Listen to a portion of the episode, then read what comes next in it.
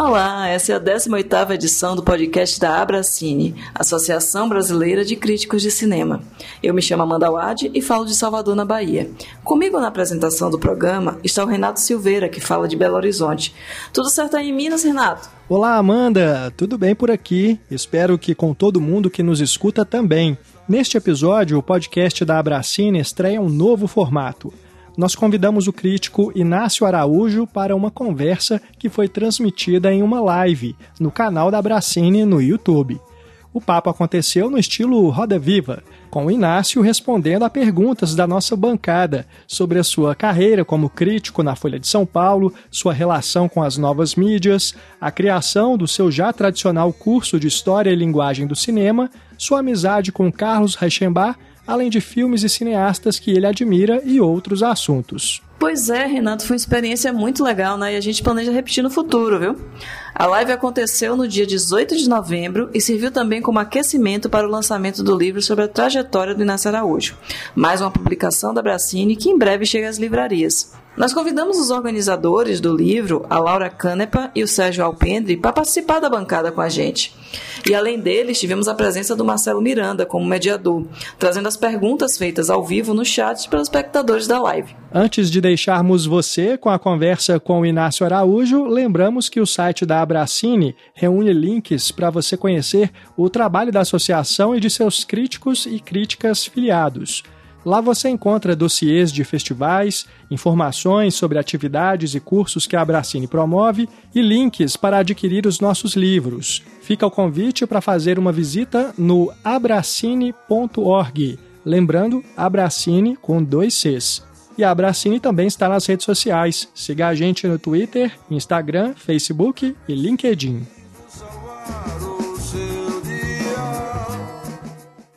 Boa noite, tudo bem? Eu sou Marcelo, crítico de cinema, estou aqui presidente da Bracine e quero dar as boas-vindas a todos e todas que já estão aparecendo aí no YouTube para nossa conversa com o Inácio Araújo, que vai ganhar um livro em tributo ao seu trabalho é, pela Bracine, né? O livro já está praticamente pronto, em breve ele vai ser anunciado, detalhes, editoras, tudo mais nas redes sociais.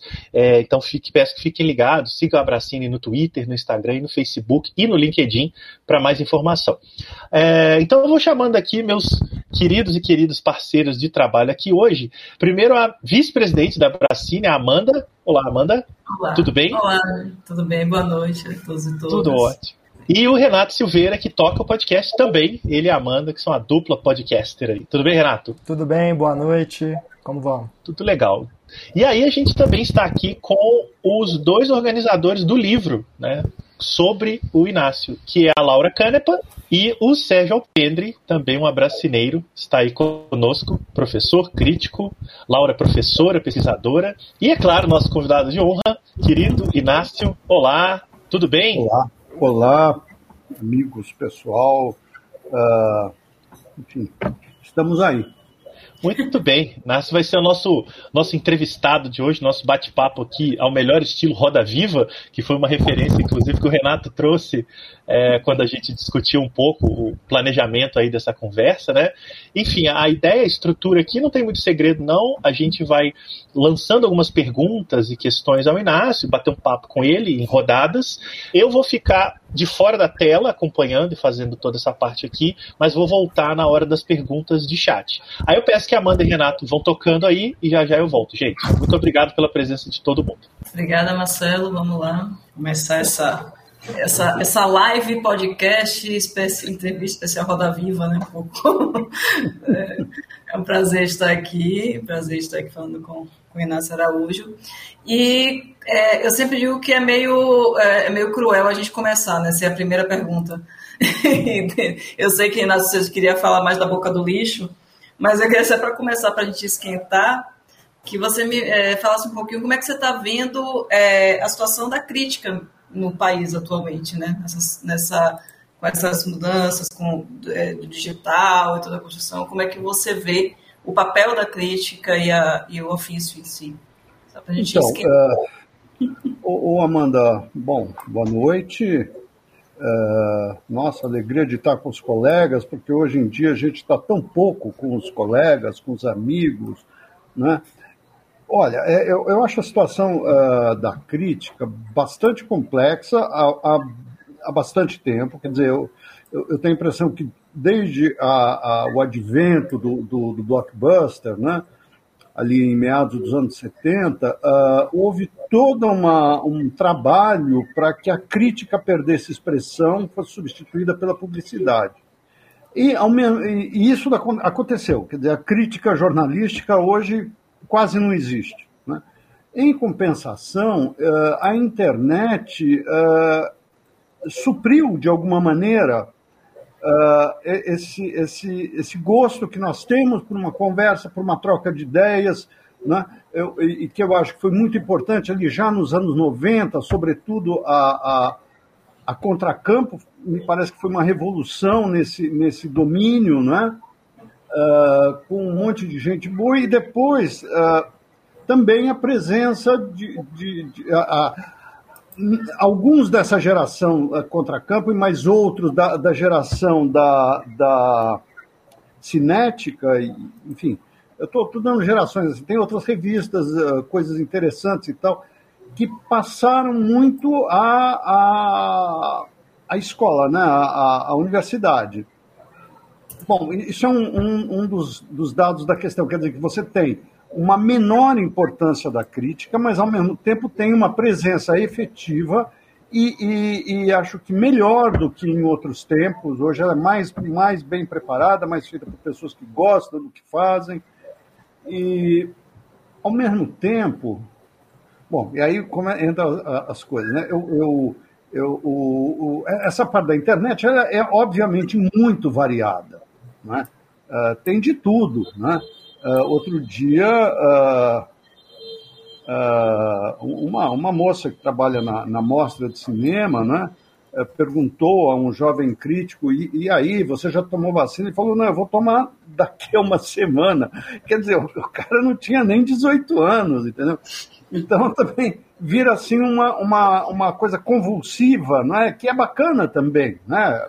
Poxa, eu, eu Uh, e como o Marcelo falou que haveria revelações, porque eu estou tomando um Dramati, eu me lembro que a primeira vez que eu vi um filme do Bergman, eu era moleque, e eu, e eu, eu tinha 16 anos, era proibido a 18, né? E eu, era, eu tinha cara de menino total, entendeu? Não, não dá nada daquele que dá para disfarçar e entrar, né? Então, eu estava um dia de um calor assim de 35 graus aqui em São Paulo, eu meti um, uma, uma camisa, gravata, o único paletó que eu tinha era um paletó de lã, né? Então vocês imaginem que absurdo. Chega um cara com paletó de lã e tal. E eu acho que o porteiro me viu e teve pena de mim. Eu entrei para ver o filme, né? Foi o primeiro Bergman que eu vi na vida. Então é legal, eu acho legal que, que, que haja gente de 18, 20 anos, né? Uh, uh, uh, também se, se aventurando por esse terreno. Poxa, é, eu acho super legal. É muito interessante que, que, que isso aconteça, né? É, então, acho que tem uma, uma, uma, uma certa vivacidade, mas que, também hoje é complicado, porque precisa absorver isso que se chama de audiovisual, não é? é então, isso é, é, é uma outra complicação, né? Mas, enfim, é, a pandemia nesse sentido ajudou, porque estamos aqui, por exemplo, todos pandêmicos né, nessa live, e agora, a única coisa do problema dessa explosão crítica, digamos, que tem agora, é que antigamente você ia na cabine, tinha o cara da, da, da, Folha do Estado, da Última Hora, do Diário da Noite, enfim, já tinha meia dúzia, dez, dez caras, pronto. Hoje, o, quando eu fui ver, há poucos dias eu fui ver o Spencer numa cabine, poxa, o cinema estava cheio quase, entendeu? É, era uma sessão de crítica, o cinema eu, eu, eu acho que é muito importante, e já é outra, não tem nada a ver com a crítica, ou tem, né? não sei.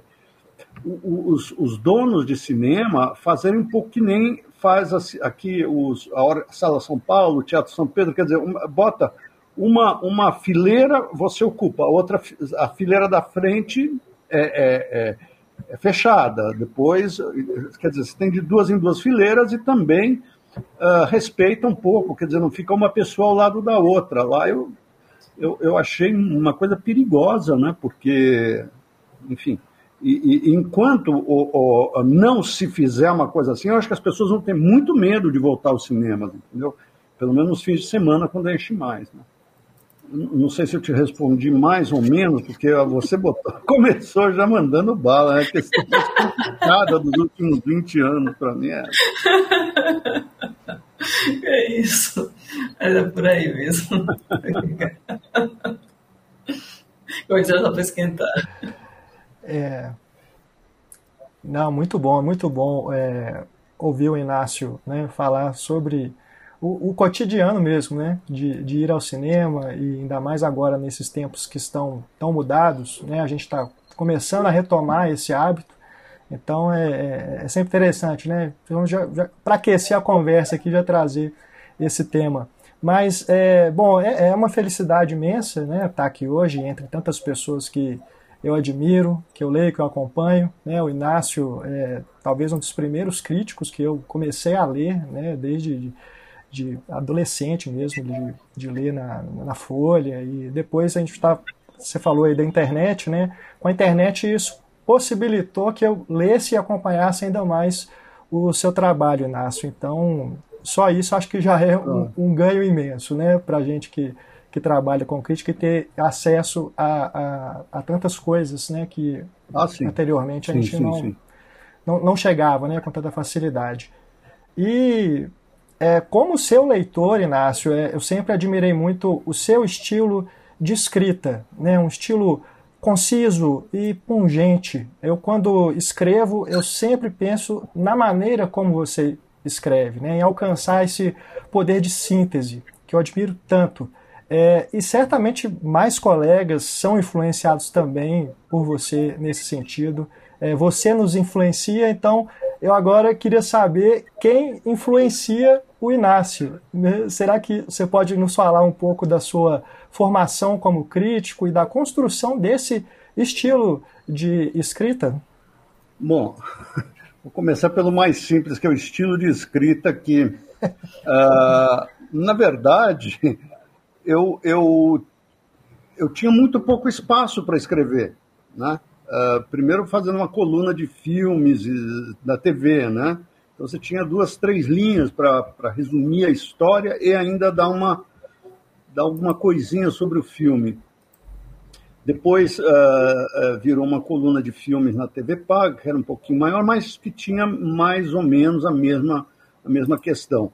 E, e Quer dizer, é, aí a, a, vantagem que eu tinha é que eu escrevia sobre filmes que eu já tinha visto. Então não tinha aquela obrigação que a gente tem quando escreve pela primeira vez, que é de primeiro deglutir alguma coisa que você às vezes acabou de ver algumas horas, né?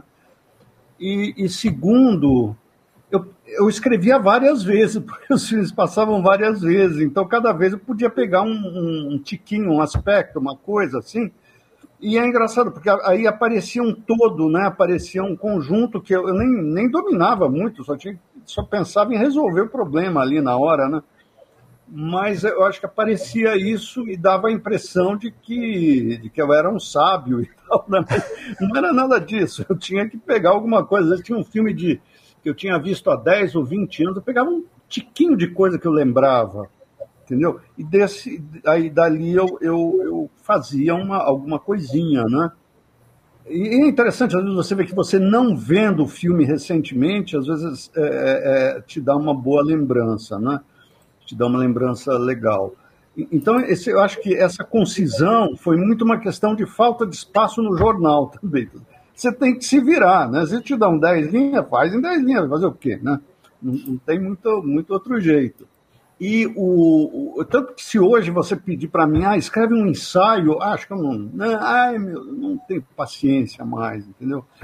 É muito longo, é muito, entendeu? É, é, tem, tem tudo isso.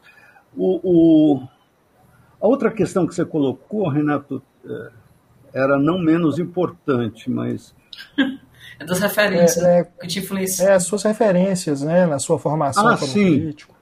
Bom, olha, eu não, eu, não, eu, não fui, eu não me formei pensando em ser crítico de cinema.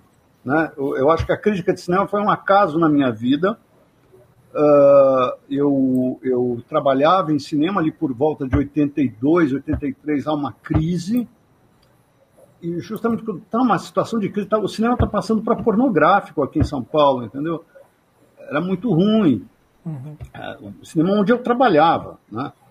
Aí o, o, me ligam da Folha, ah, você quer escrever, não era sobre cinema, era filmes na TV e televisão. Eu falei, quero, né? embora. Eu, eu tinha esquecido já de é, que, eu, que eu era jornalista, eu tinha não, não tinha nem ido buscar na, na, no Ministério do Trabalho a autorização de trabalho que eu tinha, né? não, não existia faculdade naquele tempo. Mas aí eu fui e estava lá no Ministério, lá na Martins Fontes, né? E aí eu pensei, bom, vou ficar aqui um, dois anos, acabei ficando a vida inteira, né? É, então, quer dizer, eu fui, eu fui, minha formação foi junto com a formação de, é, ao mesmo tempo, de trabalho e de cinefilia, né? Quer dizer, eu tive uma influência muito forte do Carlão Reichenbach, isso foi pessoal, foi direta, né? Um monte de coisas que eu sei vieram dele, inclusive um, uma parte do meu gosto, claro que não tudo, né? Evidente que não tudo. Agora, ah, eu, eu acho que na minha formação pesou uh, uh, o cair do cinema, é uma coisa que pesou. Uh, críticos, eu, eu, gostava de ler crítica, mas eu não sabia muito bem quem era quem, exceto o Jean-Claude. Né? O Jean-Claude eu lia na última hora, eu achava legal ele gostava muito do, do, do, que ele escrevia. Eu acho que mais ou menos é isso. Depois, se a gente for detalhar, detalha mais o que foi acontecendo, mas basicamente foi isso. Foi muito cair de cinema, um pouco de positivo também, que trazia sempre, até hoje, eu acho que traz bons uh, números especiais sobre cineastas e tal. Mas foi muito esse espírito né, de, de uma certa inquietação, de uma certa é, não aceitação do, do, do academismo, entendeu? de percepção de uma mudança forte que acontecia ali nos anos 60, né?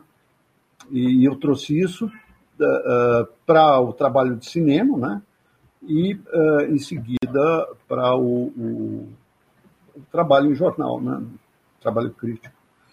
Acho que basicamente muito bom, muito bom. Excelentes referências. Né? É, passar a bola para a Laura.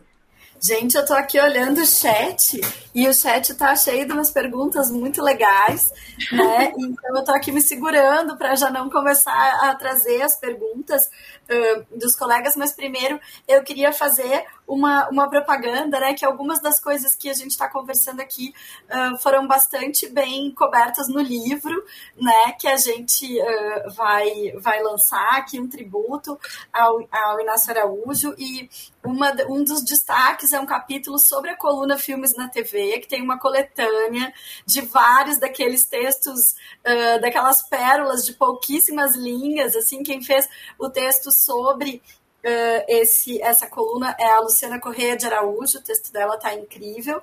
E o texto que o Hugo Giorgetti escreveu para a gente também, ele comenta essas questões do estilo de escrita do Inácio.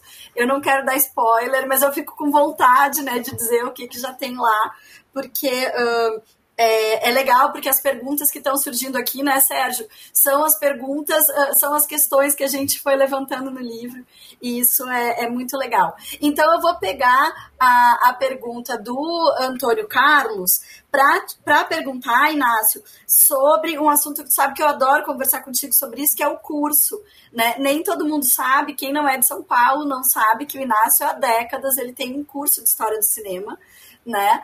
Uh, que é super frequentado, é um curso obrigatório para quem é cinéfilo aqui em São Paulo.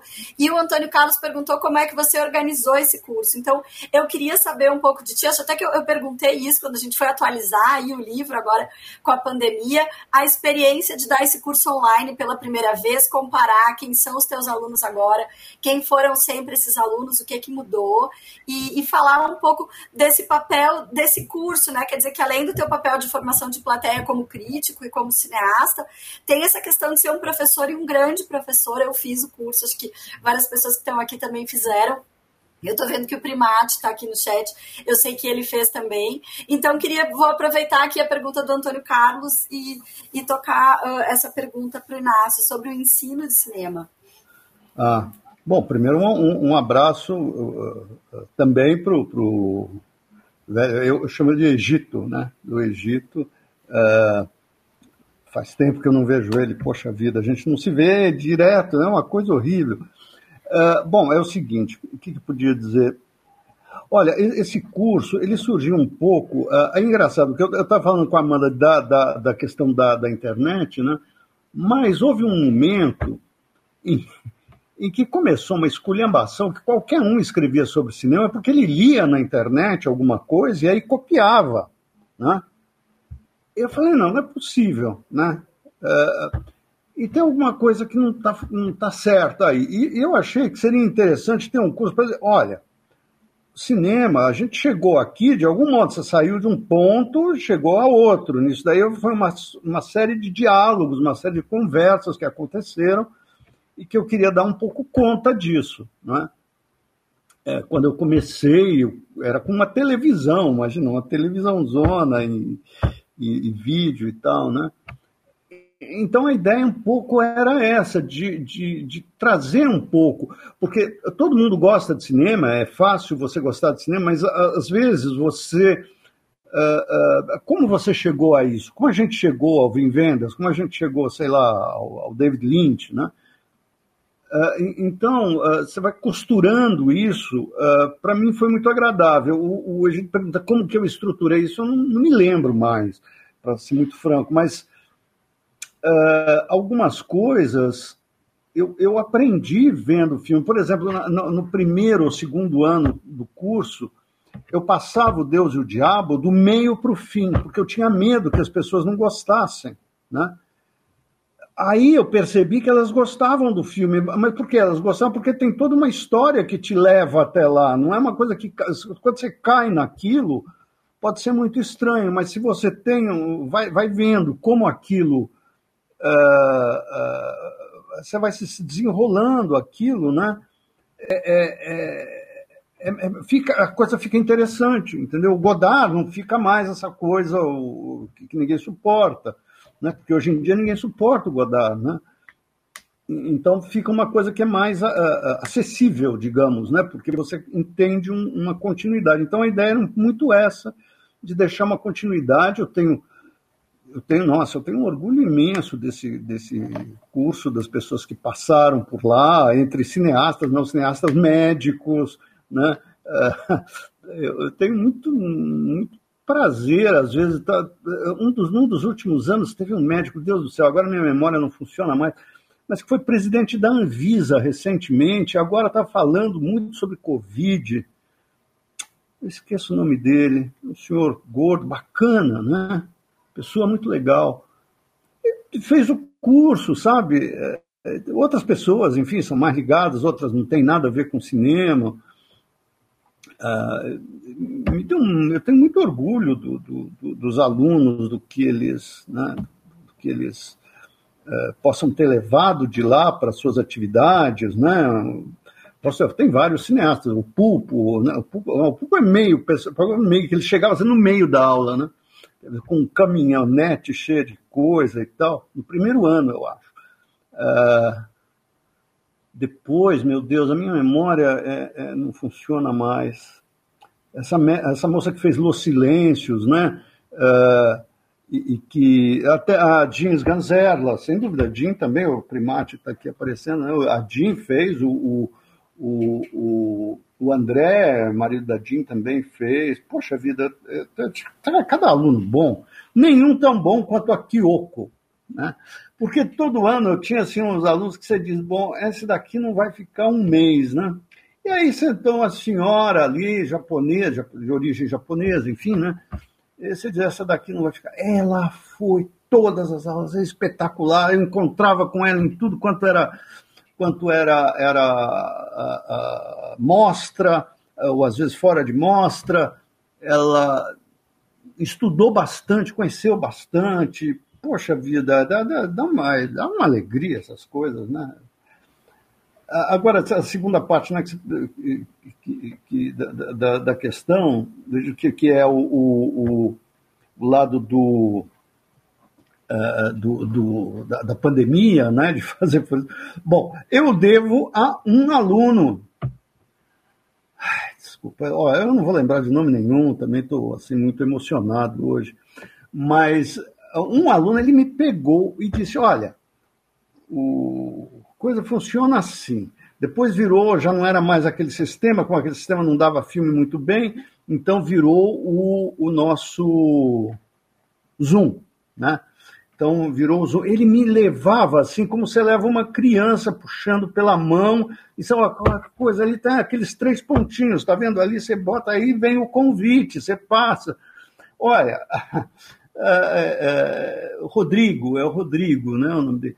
Poxa vida, é, é, eu, eu, tive tantas pessoas que, que foram legais comigo, né? nesses cursos, eu, eu, fico tenho uma satisfação. Assim, é, é, que você não pode acompanhar todo mundo, então você acaba não, não tendo uma amizade, né? É isso que, que, que nessa última, foi a primeira cabine, cabine ao vivo que eu fui outro dia, né? Dessa do Spencer. Eu cheguei, não conversei com ninguém, dei um alô só, Uh, sentei o mais ao lado possível para não ficar no meio daquela monte de gente. E quando o filme anunciou o final, eu saí, entendeu? Porque, poxa, eu tenho medo, né? É, isso dá um certo medo de, de, de aglomeração, uma montanha de gente lá vendo o filme.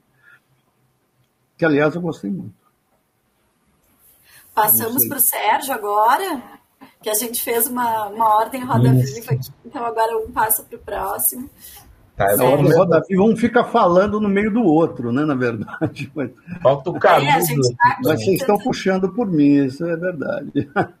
Falta o Caruso para fazer os desenhos dele no Roda Viva. Verdade. Mas eu, eu queria pedir desculpas porque eu caí em algum momento, é cortesia da nossa Enel, né? Da, da companhia energética aqui, que sempre que chove ela faz isso. É, mas volta rápido, mas até voltar à internet. E eu tô com o mesmo dilema da Laura, porque a gente fez uma entrevista de cinco horas, né, Laura? Antes de eu ir para Portugal, eu lembro, foi em 2017, nossa. E agora dá medo de ficar com spoiler aqui, de, pô, ninguém mais vai comprar o livro. Não, tem muita coisa lá no, no livro, muito mais coisa. Mas eu queria é, puxar é, um assunto, queria fa tentar fazer de uma forma mais básica, é, um assunto que foi da entrevista, que é, por exemplo, quando eu conheci o pessoal da Contracampo, em 98, né, o Eduardo, o Rui, é, primeiro os dois, depois eu conheci os outros. É, só você, na imprensa, defendia alguns filmes que a gente gostava. Por exemplo, Paul Verhoeven. É, ninguém mais defendia na, na, nos jornais, nos jornais. É, ninguém.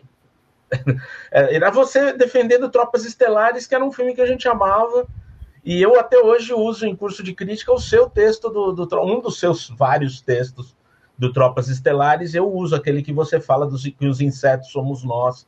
Eu gosto muito de usar esse texto. Hum, uhum. É, e aí minha pergunta é, naquela época existia uma... É, o crítico tem esse negócio um pouco de trincheira, pelo menos essa crítica da Escola Caí de Cinema, de defender alguns autores, né, atacar alguns outros. Eu lembro que você detestava aquele filme do Milton Manchevsky, uh, acho que era depois da chuva ou antes da chuva, ah, alguma coisa é, não, assim. Não gostei, né? não. E eu é. falei, pô, só o Inácio que detesta esse filme. Estou com alguém, e aí comecei a te seguir. Depois encontrei o pessoal da Contracamp, eles também. Então houve essa comunhão e, e você influenciava muito a gente por causa disso.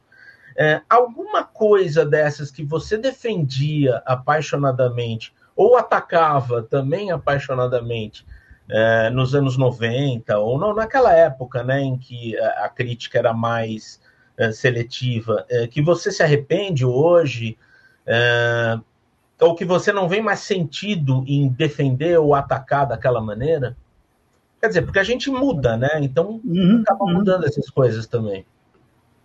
Olha, é, provavelmente, Sérgio, eu, eu, não, eu não sou. Eu, eu, há, há alguns dias eu estava pensando nisso, uh, uh, em filmes que eu gostei ou deixei de gostar e tal, uh, e que agora voltavam e eu, e eu gostei ou deixei de gostar, enfim.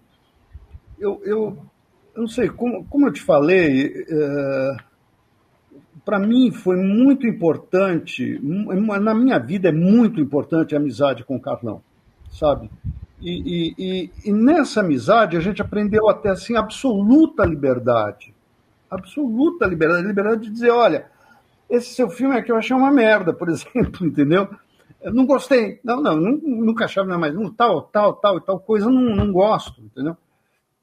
Ou do que você, você escreveu, o que você escreveu é bobagem, alguma coisa assim, não importa, a gente tinha essa liberdade.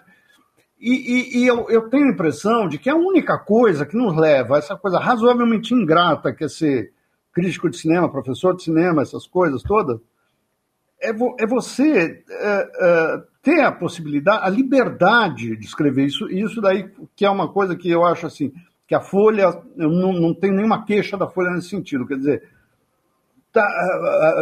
antes do, do Tropas Estelares, teve um pior, o Showgirls. Showgirls é, é uma, é, foi uma destruição desse filme. E eu, eu, e era um filme legal. Eu gostei desse filme. Agora, outro dia, há uns meses, eu vi, ah, o Caí, no Caí do Cinema estavam recuperando, porque, bom, naquele tempo os caras nem ligavam para isso, né? Para esses filmes e tal. Mas uh, eu, eu, tenho mais, mais orgulho de ter uh, uh, feito a defesa de algumas, alguns filmes ou alguns cineastas que eram ignorados, de filmes que foram, às vezes até com atraso, mas eu acho que, por exemplo, o Sarraceni, uh, quando ele faz aquele filme de 97, 98. O Viajante. O Viajante, o Viajante, que eu não estava na sessão, mas me disseram uh, que as pessoas saíam do, do, do Cinesesc, onde era, era a abertura da mostra anual do Cinesesc e tal, metade da, da, da plateia saía do filme. Pô, é um filme tão bonito. Como é que pode? É, é a melhor coisa daquela atriz uh, que pode ser fabulosa e péssima, a Marília Pera. Né? Ela está espetacular naquele filme. Então, uh, uh, por que, sabe, essas certas coisas uh, uh, por que certas coisas. Uh, o Marcos está falando, defende fuga de Los Angeles, sim, eu, sem dúvida. Eu, eu, tenho orgulho assim das coisas que eu pude defender, que eu pude, às, às vezes, mostrar para alguém, entendeu? Porque quando você ataca, é muito chato eu não gosto de atacar filme.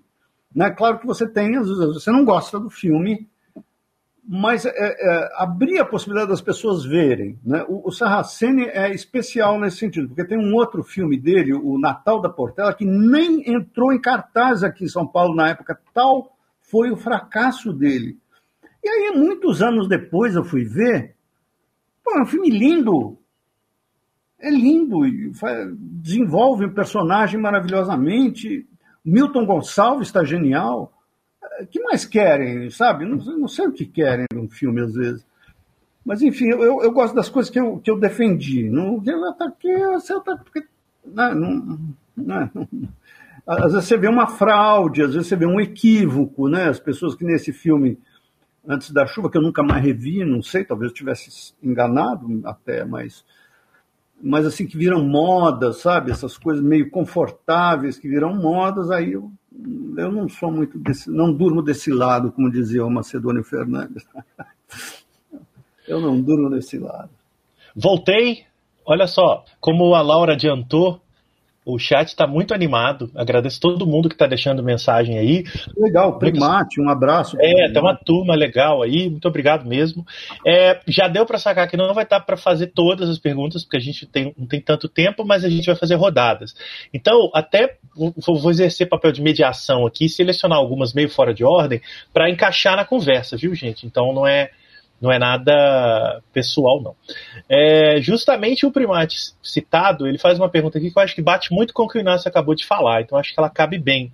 Ele pergunta se você, Inácio, tem o hábito de rever filmes clássicos que não gostou inicialmente e se tem algum específico que você reavaliou positivamente, né? Como é que é esse hábito cinéfilo doméstico nesse sentido? É, uh, primate, eu tenho o hábito de rever filmes às vezes, até algum filme que eu não tenha gostado, mas eu não me lembro assim de um filme que eu não gostei, disse, poxa, eu tava. Como é que eu pude não gostar desse Aconteceu, eu, posso dizer que aconteceu já. mas eu não lembro agora qual é o filme, entendeu? Quais os filmes. Uh, eu, eu acho bacana ver, né? Tem, tem com essa coisa de streaming, aparecem filmes uh, com. com aparece. Para ser muito franco, o mais frequente são decepções, às vezes. Decepções que você vê que envelheceram, né? Eu nunca vi ah, um filme que não, na época não me pareceu bom, hoje em dia se renovou. Deve ter, tem sim, mas eu não me lembro. Não, me, não, não posso te dar um exemplo assim. Mas é gostoso, né? Encontrar filmes assim. No, no YouTube você encontra filmes é que você jamais imaginaria que ia encontrar. É, é, é, o que você fala, a famosa memória afetiva, né? Você tem aquele filme maravilhoso, quando vai rever e. É, isso acontece. Isso, eu não, não, sei se é uma memória afetiva. Às vezes o, o filme ele não dura tanto tempo, né? Ele não, ele, ele não, não, não dura tanto tempo. Ele, ele, ele tem um, um...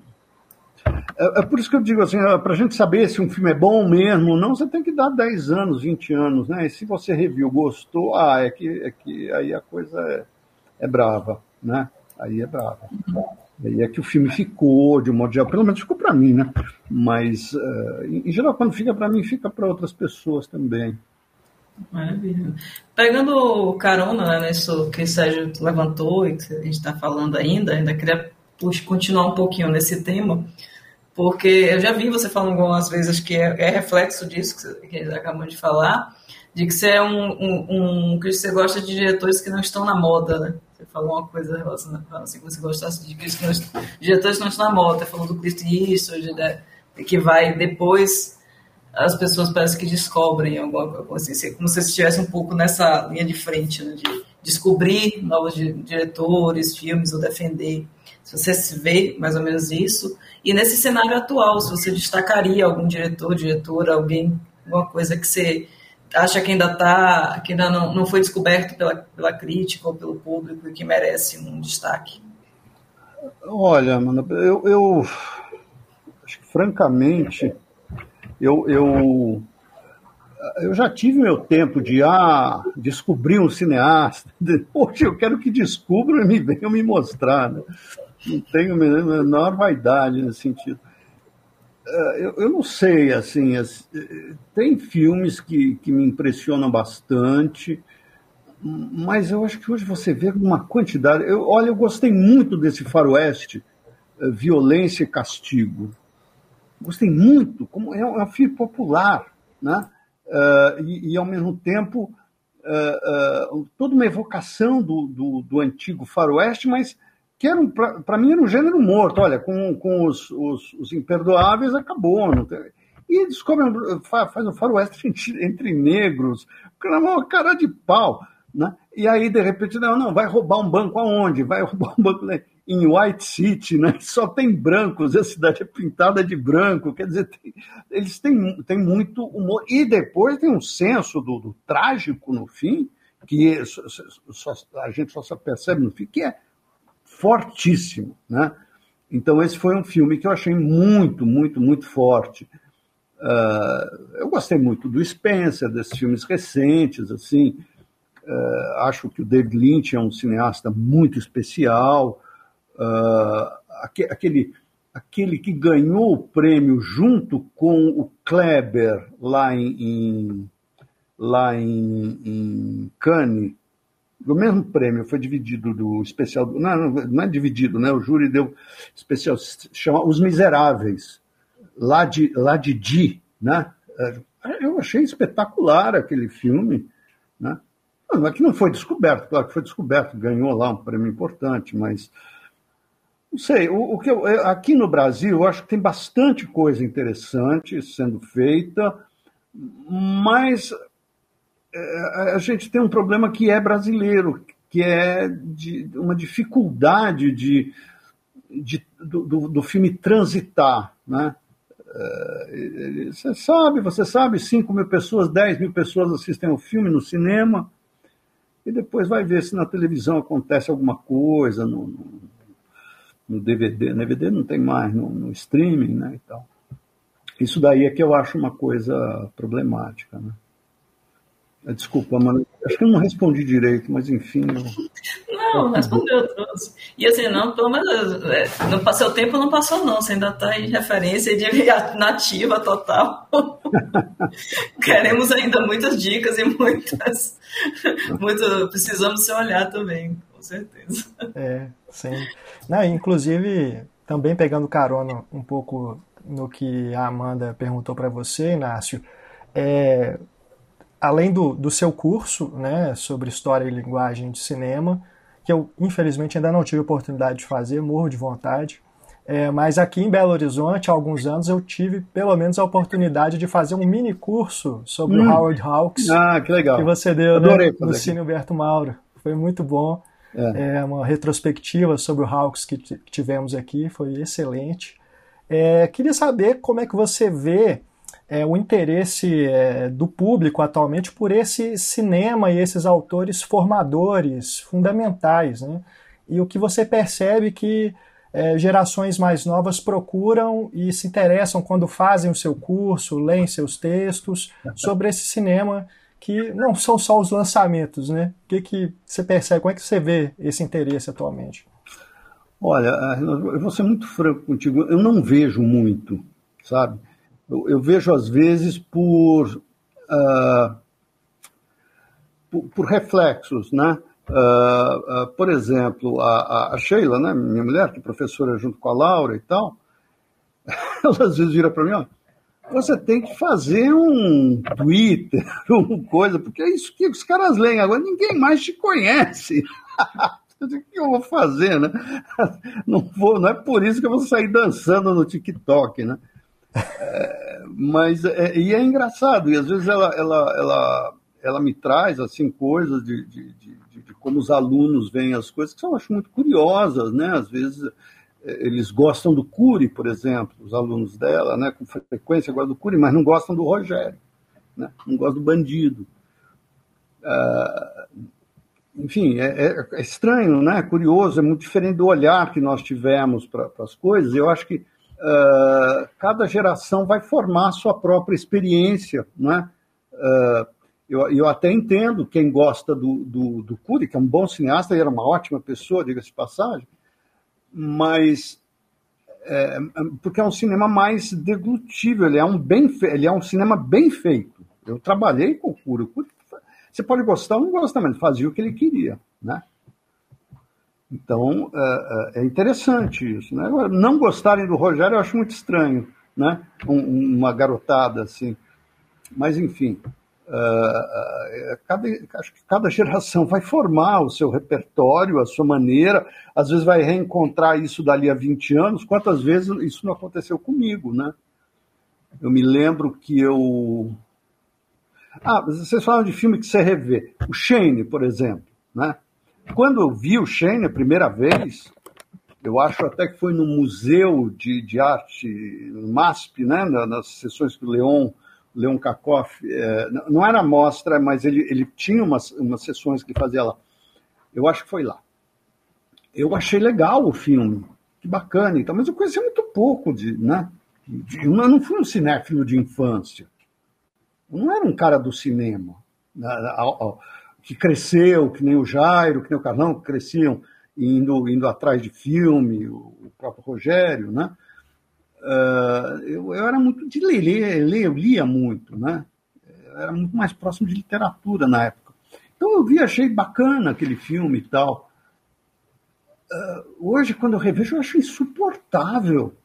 Acho, acho Shane uma das coisas mais insuportáveis que, que possa me passar pelo, pelo, sei lá, pelo estômago, né? Porque ele, ele é um filme que, se você tirar a música, ele não é nada. Ele é, é um filme que se sustenta da música, né? É incrível isso. É, tá em, vem um exemplo de um filme que, de um clássico, né? Que você revê e, puxa, não é tudo isso, está longe de ser tudo isso, né? Embora né, a cena em que o, o Jack Palance mata, não é, mata um, um dos vaqueiros, até um ator famoso, é muito bonita. É, Jorge Stevens fazia coisas boas, né? não, era, não era qualquer um, mas o Shannon não gosta. Enfim. sei lá, acho que eu, eu derivei um pouquinho na pergunta, mas acho que é um pouco isso, nos gostos que vão mudando né, também.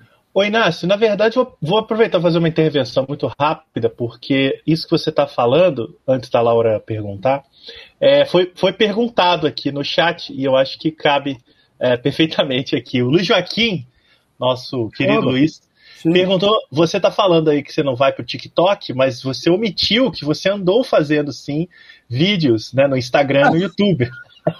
Inclusive, eu te ajudei a fazer os do Instagram, você que desistiu depois. Hein? Pô, é verdade, é verdade, você me ajudou. Me ajudou. Mas, enfim, Mas eu Luiz... esqueci como era, entendeu? Eu esqueci. É... Luiz uh... quer saber como é que foi essa sua experiência de digital influencer, né? E não. se você é tão rigoroso, enfim, como é que foi isso daí? Como é que está sendo quando você faz? Seguinte, não, o que aconteceu, na verdade, foi o seguinte. O, o, Fernando Moraes, ele tinha aquele, aquele aquele. Era um canal, não era? Blog, no YouTube? Né? Tinha um canal que era. É.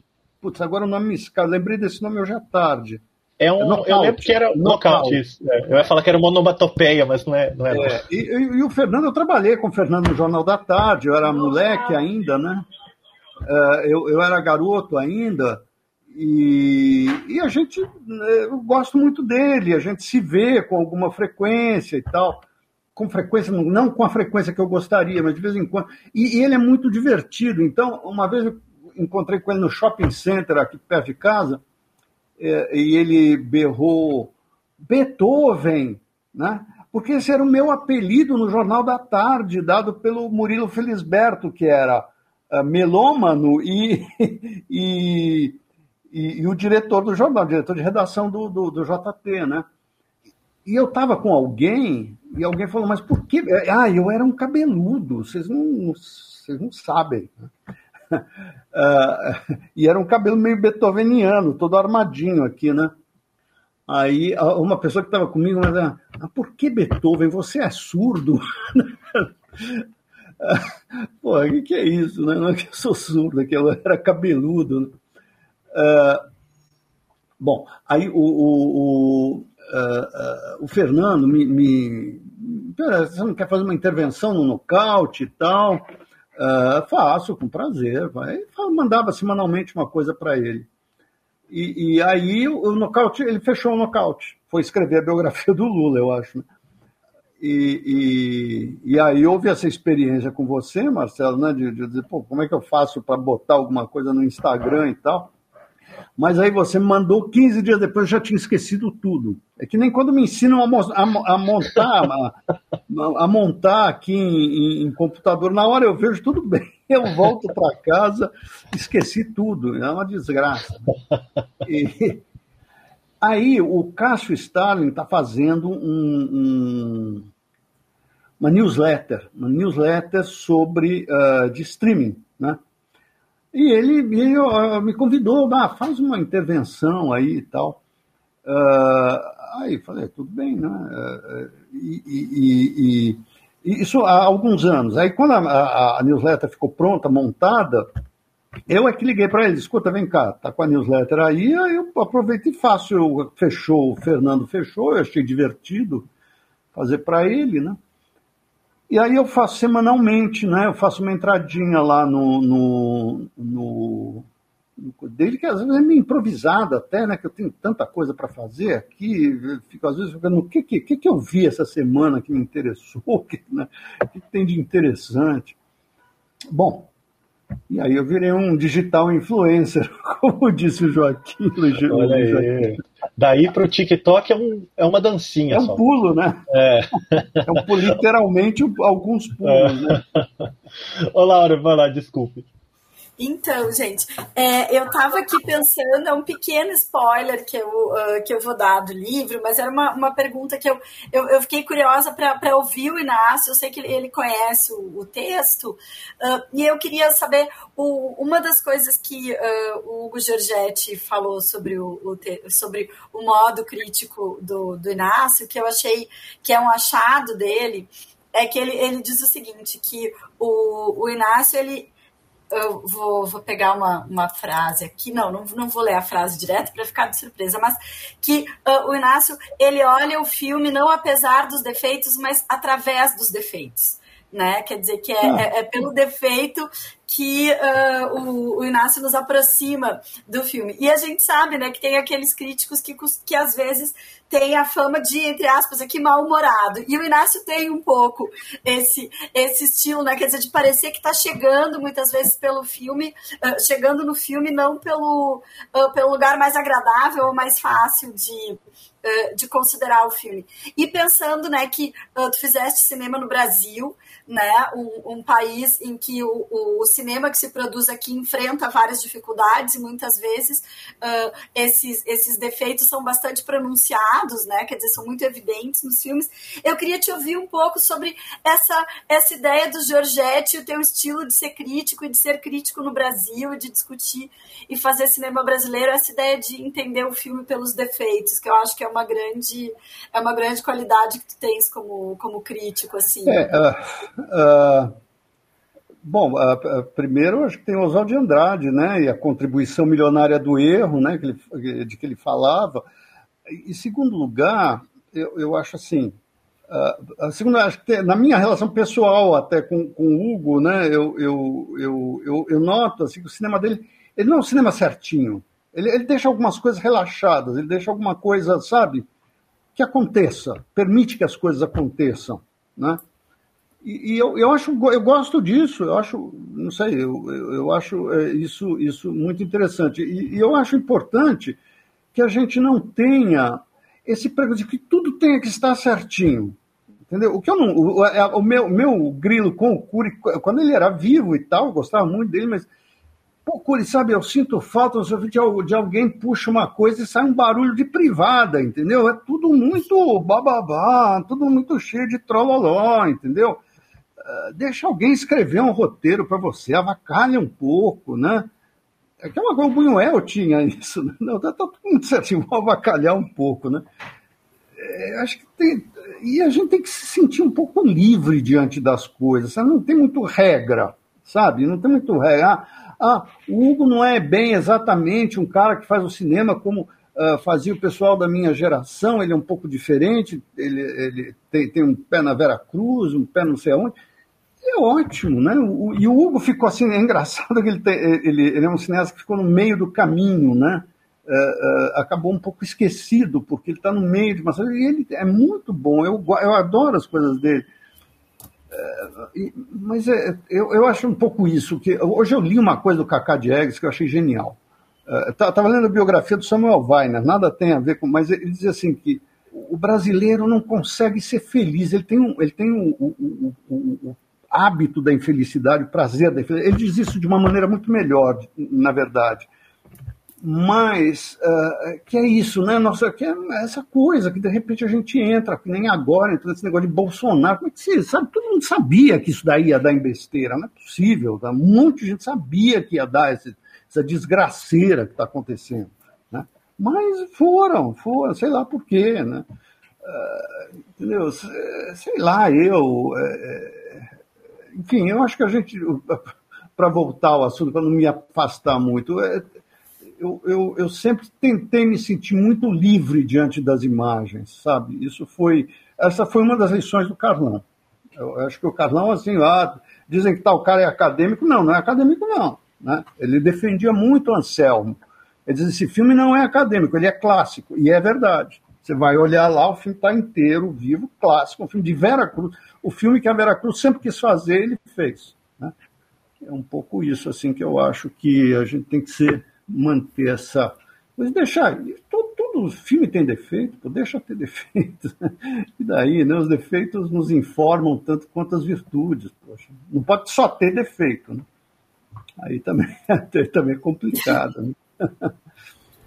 Inácio, é, você fez muitos filmes, né, como montador, roteirista e tal. E aí imagino que deva ter um monte de histórias geniais aqui que a gente pode ficar até amanhã, mas para tentar direcionar, eu acho muito curiosa, acho que eu até pergunto isso no, no, na entrevista do livro, a sua participação no Alma Corsária, né? Você está lá no restaurante e hum. tal. E aí, se quiser contar um pouco de como aconteceu isso e essa, essa amizade com o Carlão, claro, que leva a e outras participações em outros filmes e enfim, histórias desse, desse, dessa época, porque tem uma diferença, né? Antes você estava ali no meio e estava fazendo cinema de algum modo, né? Uhum. Na montagem e tal. Depois você vai para a crítica, você vai escrever num jornal é, semanalmente ou quase diariamente, é quando começa a coluna de TV, diariamente. E aí você faz essa participação na Uma Corsária. Então, fala um pouco dessas histórias de cinema do Inácio junto com o cinema brasileiro e tal. Não, é, é não. história, história é o que não falta, né? Mas, Dá uma é, palhinha só de algumas. É, não, eu, eu acho que uh, uh, o Alma Corsária é, é, interessante porque foi um filme feito num momento de especial depressão, né? foi depois dos anos 90, e eu, eu me lembro do Carlão falando, uh, me falando, olha, já que ninguém vê os filmes, já que ninguém quer os filmes, eu vou fazer um filme para os meus amigos e com os meus amigos. Né? E, e, entrou todo mundo, entrou o, o, o Éder, o Jairo, o Percival, o, o Calegaro, né? quem estava lá e, e, e, eu também, e eu acabei entrando também. Eu não acompanhei muito o filme, eu estava na Folha, trabalhava bastante, né? O Eduardo Aguilar dá um Oscar para o Fuller, né? Ah, exatamente. O Eduardo Aguilar dá o Oscar para o Fuller, que é o, o, Meu Deus, o cineclubista de Santos, o Aquele cara maravilhoso. O Jairo até fez o filme O Guru. É o Lejar, né? Do, do... O Maurice Lejar, exatamente. Lejar. É. Do Guru Maurice Lejar, que faz o, o Fuller lá. Uh, então foi, foi muito. Foi divertido fazer, foi divertido ver o filme e fiquei muito feliz de ser um filme. Uh, é um filme sobre amizade, né? Mas eu não tenho muita história, Sérgio, desse filme uh, em particular, sabe? Eu tenho Histórias a gente tem muitas, acontecem muitas coisas, claro, mas eu acho que uma coisa que eu, que eu gostaria de falar é assim, porque ele morreu, Rubens Evald, né? Que era um crítico muito popular, e eu fui fazer cinema por causa do Rubens, entendeu? É, é, eu, eu, trabalhava no Jornal da Tarde, nós dois éramos copydesks do, do, da Variedades. Né? Variedades era, sei lá, ilustrado, caderno 2 da, da época. Né? E, e, e, a gente trabalhava lado a lado ali, mas ele escrevia crítica de cinema. E eu tinha visto o, A Margem. Por acaso, sim, adorei A Margem. Eu gostei mais do. Eu não gostava muito de cinema novo na época. Uh, tá aí uma das coisas que eu revisei. Hoje eu gosto de muitas coisas de cinema novo Uh, tinha gostado muito do Padre a Moça, mas não gostava muito de Deus e o Diabo e tal. Para mim não, não entrava muito, sabe? Era rico falando de pobre e tal. Mas quando eu vi o, a margem, eu gostei muito. E, e daí teve o meu nome é Tonho. E, e o, o, Rubens também tinha gostado da margem. Tá? aí, aí entrou meu nome é Tonho e o Rubens falou mal do filme eu falei, uh, eu, eu, eu, li a crítica do Rubens, né? A gente estava lá no jornal, eu falei, mas Rubens, como é que você não gostou desse filme? Esse cara é ótimo, o primeiro filme dele era ótimo. Ele falou, é, eu não gostei. Mas vai lá ver que você vai gostar. Olha que legal, né? Aí eu fui ver e adorei. É, eu acho até hoje o melhor filme do Candeias, meu nome então, eu acho um primor, uma coisa irreparável. Tem esse, essa coisa da tragédia que tem nesse faroeste recente, da violência e castigo, eu, falei, eu voltei para ele e falei, Rubens, esse filme é o máximo, como é que você foi não gostar? Ele falou, você achou? Achei. Então vamos lá na boca do lixo, vamos conhecer, você vai conhecer o Candeias hoje, que eu vou encontrar com ele. E nós fomos para lá, horas tantas. O jornal fechava à noite e tal, então dava um tempo, né? Nós fomos lá, encontro, conheço o Candeias, cumprimento ele, e ah, e, e você quer trabalhar num filme? Né? Você quer trabalhar num filme? Ah, quero. Então vamos. Eu vou começar a filmar em julho. Eu falei, eu peço férias e vou lá. Uh, era, era, não, não era a margem, não, era o. A herança. O, o a herança, a herança. a herança. E. Uh, bom, e aí foi meu começo no cinema, né? Eu adorei aquilo. Embora não tenha feito nada, né? Rigorosamente nada. Segurava claquete, eu acho me pôs lá como assistente por mera gentileza, porque eu assisti, né? E você não aprendia muito com o Candeias, uma vez por outra alguma coisa ele dava, ele falava, ah, eu mexo a câmera conforme a ruindade dos meus atores, é interessante, conforme os defeitos dos meus atores, para fugir dos problemas deles, né? Ele falava alguma coisa assim, mas ele era difícil, de tratamento muito difícil, um set, né? porque ele não pagava ninguém? Então ele achava que tinha que manter assim, uma absoluta, um absoluto rigor. Né? E assim foi. Foi, foi, foi uma experiência interessante, conheci pessoas interessantes. O Severino Dadá estava na equipe, né, que depois foi para o Rio, virou um montador importantíssimo. O, o Gaúcho, né, que era o braço direito dele, que até hoje está aí, é um técnico interessante, importante e tal. Praticamente eram os dois, né? não tinha mais ninguém. Era um filme miserável. Né? É, Inácio, a gente continua com muitas perguntas, gente. Eu já vou pedindo de antemão desculpas, porque não todas a gente vai conseguir. Felizmente, a Laura já entregou que várias das perguntas aí lançadas estarão no livro. Então, em breve, nas mãos de vocês aí. É, mas a gente ainda tem tempo de mais uma rodadinha. Então, Inácio, é o seguinte: o Álvaro André faz uma pergunta bem interessante que tem a ver com o que você estava falando um pouquinho antes sobre crítica ele pergunta, né? Ele, ele cita uma entrevista sua contra Campo, em que você diz: antigamente falava-se de traveling como se fala de um dia nublado, e que hoje tem que se explicar tudo. Aí a pergunta dele é: que concessões a crítica deve ou não fazer para ir além do leitor cinéfilo, estudante de cinema, etc. Né? Quer dizer, eu vou adaptar a pergunta eh, para tentar ampliá-la, mas você teve que alterar muito seu modo de escrita ao longo dos anos, à medida que você foi percebendo diferenças na recepção? É, uh, eu acho o seguinte, que uh, você tem que ter mais ou menos a percepção de que para quem você está escrevendo. Né? Quando eu entrei na Folha, a Folha era um jornal de 100 mil leitores, ou 100 mil exemplares, enfim. Né? Uh, com um, um, público muito qualificado, muito mesmo sabe? Era o público uh, que lia a mim, o Pepe Escobar, o Matinas, o, o, o Zé Geraldo veio um pouco depois, mas enfim, uh, uh, o Toninho, né? Gonçalves, Antônio, Antônio Gonçalves, enfim, era, era uma equipe muito, muito boa, muito forte, né? E, e a gente escrevia para um público que você mais ou menos sabia quem era, né? De repente, a Folha começa a ter um milhão de exemplares. Entendeu? Aí, quem, com quem que você está falando? Você não sabe mais. Eu, eu, né? Então, eh, se você usa uma palavra traveling, o cara se perde, não adianta. Enquanto que, não, antes não, você escrevia para pessoas que mais ou menos estavam familiarizadas com isso. E se não estavam, tinham o bom hábito de ir ao dicionário e ver que, que, que diabo é isso, né?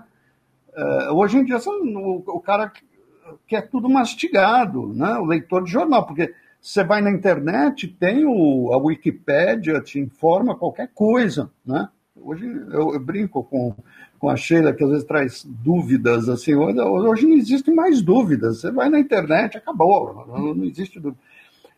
Então, uh, uh, acho que tem isso, tem, tem a gente saber quem é. Claro que o, o Uh, não adianta você se fantasiar, é que nem, sabe, a Sheila quer que, ah, não, você precisa atingir um público. Eu não posso me fantasiar, eu sou quem eu sou, né? Mas uh, tenho que, uh, às vezes você tem que perceber mais ou menos uma mudança. Claro, chegará uma hora em que a mudança é tal que eu já eu tô fora, né? Tô, né? Vai para a tumba, velho. Né? Aí não tem jeito. Mas, agora, um, eu acho que um público e há maneiras, enfim, de você falar com um público mais cinéfilo sem ser, né, sem de repente usar um termo como threads, falar câmera em movimento. Dá pra, né, não é tão complicado assim também, não é um sacrifício, digamos. Né? Maravilha.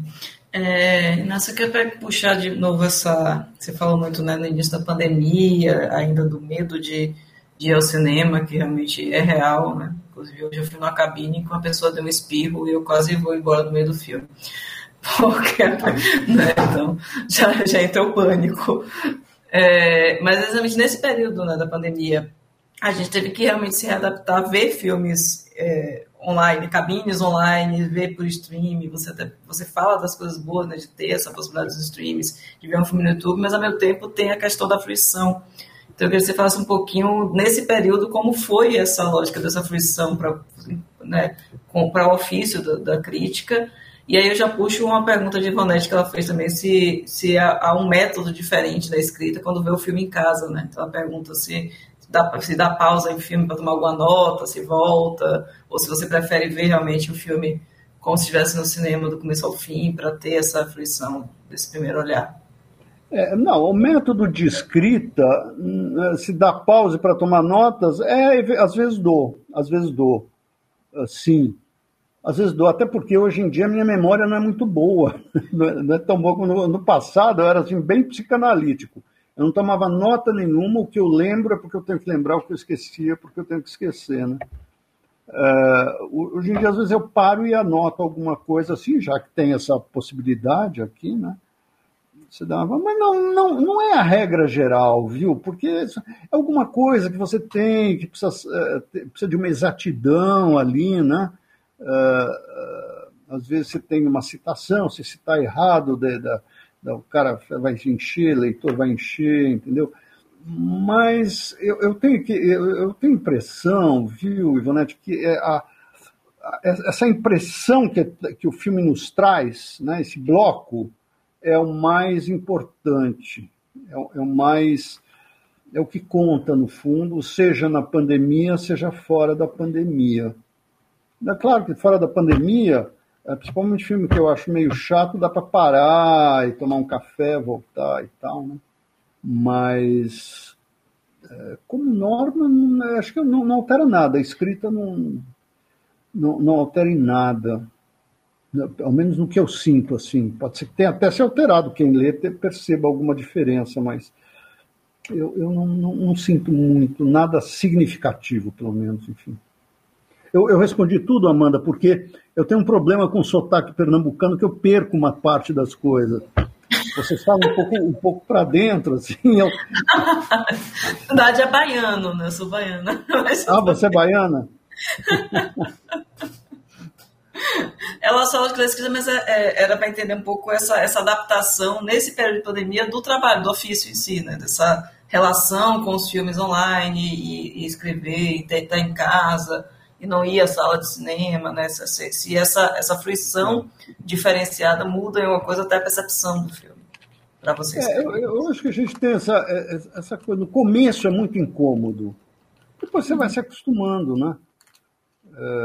Como dizia uma, uma, uma senhora que eu conheço, a gente se acostuma a tudo na vida, né? É, você, acaba se acostumando a ver filme em Vimeo, né? coisa que eu detestava, né? Quando mandava um filme em vídeo, insuportável. Hoje eu vejo na boa. É, Inácio, você mencionou o Carlon Reichenbach, né, um diretor com quem você teve uma relação é, mais próxima, pessoal, e também o Hugo Giorgetti, né, enfim, é, como que é essa relação entre crítico e cineasta, né, é algo que é sempre um pouco delicado, assim, quando a gente vai escrever sobre um filme, às vezes, né? É, é, geralmente os colegas eu, eu percebo que eu fico com dedos assim, se escreve ou não sobre determinado filme, se conhece é, o realizador ou realizadora, né, num nível mais próximo, é, ter uma relação é, pessoal assim com cineastas, escrever sobre os filmes deles, isso em algum momento foi um problema para você? Bom, uh, do, do, Carlão eu não escrevi, eu nunca escrevi em lançamento dele. Né? Isso porque a Folha não queria que eu escrevesse. Eu achava ótimo que não, era um seria um peso nas costas muito grande. O Carlão era muito mal. O Carlão, pô, eu sonho até hoje, eu sonho com outro dia eu sonhei, encontrei com ele, pô, você está aqui, que bom. Ah, pelo amor de Deus, eu adorava o Carlão, entendeu? Uh, pessoalmente, como cineasta, tudo, né? É, então, é, é, era muito difícil. O, o, Hugo não, o Hugo não. O Hugo era um cineasta, né? O primeiro filme do Hugo, por exemplo, eu não gostei. Não é que não gostei. Eu até falei, quem falou genialmente sobre o primeiro filme dele foi o Sérgio Augusto. O Sérgio, o Sérgio falou, nossa, esse filme parece um, um avião que está taxiando, taxiando, taxiando, taxiando, pronto para levantar, mas não levantar nunca. Né? Não levanta voo nunca. Né? Eu, eu achei perfeito o que ele falou. Tanto que eu fiquei com uma certa uh, medo de ver o Festa. E quem me, quem chegou para mim e falou, vai ver esse filme porque é muito bom. Eu vi em Gramado, é ótimo filme. Eu, eu fui ver, pô, pô, filme espetacular. Era uma época que o filme brasileiro estava ruim para burro já, em 88, 89, ali as coisas estavam feias. Uh, eu gostei muito do filme. Depois, assim, quer dizer, quando você entende um cineasta, é fácil, né? Uh, fica mais fácil a coisa. Agora, para mim, uh, eu, eu, eu, eu, eu não. Eu te falo francamente, eu, eu quando a relação de crítico com cineasta, de um modo geral, né, tirando essas que são amizades, se você gosta do filme, ele gosta de você. Se você não gosta do filme, ele não gosta de você. É normal, é, é justo, é justo, até certo ponto é justo, né? Alguns cineastas, né, eles dizem, não, é, de fato esse filme é ruim, esse meu filme não saiu como eu queria e tal, né? Mas eu tenho muito, eu, eu não tenho amizades hoje no, no, no, meio cinematográfico, entendeu? Então, eu não, não, tem uma ou duas, tem uma ou duas, sim. Uh, eu diria assim que um que eu gosto muito, Lírio Ferreira, eu gosto muito, né? Agora, eu até estava para. Queria escrever para ele, eu gostei mais do filme do. do, do é, agora, a Ari do Movie, o Ari do Movie eu acho melhor, bem melhor que o Aquamovie. Sabe? Eu achei o Ari do. Não, não, não que seja, não é ruim, ele é um bom cineasta. Mas eu achei o Ari do Movie, eu revi outro dia, olha, nossa, que filme bom, né? Uh, então é tão bom quando você vê um filme bom, você encontra uh, uh, ou reencontra um filme, né? e os brasileiros agora estão ótimos, né? Então, tem muito filme funcionando e tal.